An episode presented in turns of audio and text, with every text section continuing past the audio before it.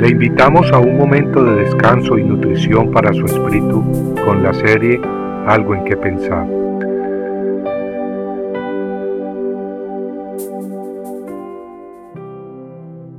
Persona, maestro, guía, intercesor.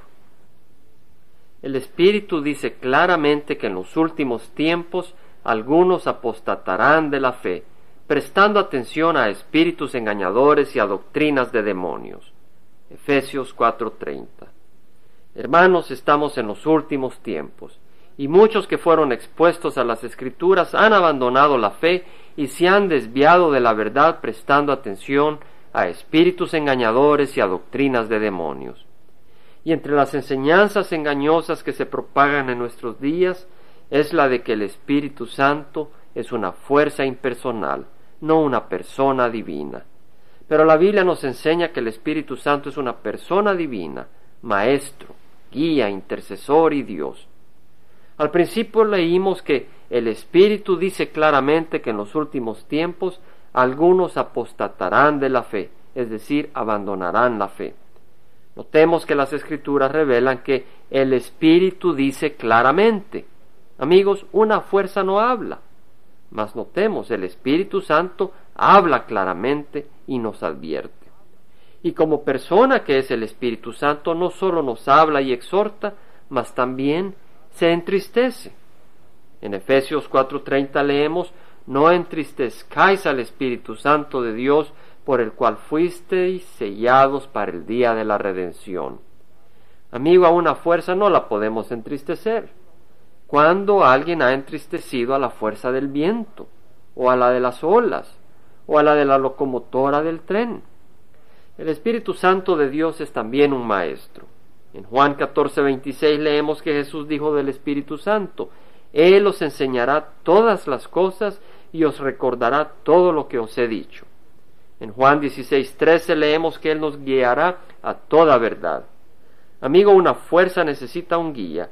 Así un carro, un avión, un barco necesitan de un conductor. Sin embargo, el Espíritu Santo es el guía mismo, nuestro guía.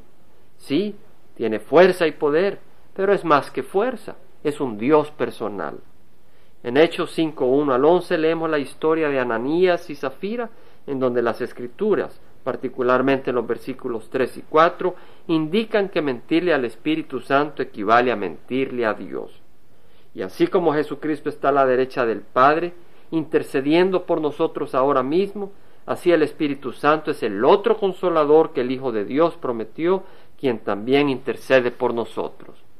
En Romanos 8, 26 al 27 leemos que el Espíritu nos ayuda en nuestra debilidad porque no sabemos orar como debiéramos pero el Espíritu mismo intercede por nosotros con gemidos indecibles, y aquel que escudriña los corazones sabe cuál es el sentir del Espíritu, porque Él intercede por los santos conforme a la voluntad de Dios.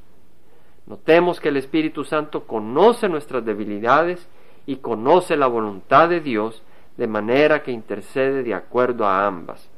Y el pueblo de Dios le da gracias al Padre Celestial por no habernos enviado una fuerza impersonal, mas por habernos enviado a su Espíritu Santo, el Dios poderoso y personal que intercede por nosotros y nos instruye, guía y ama.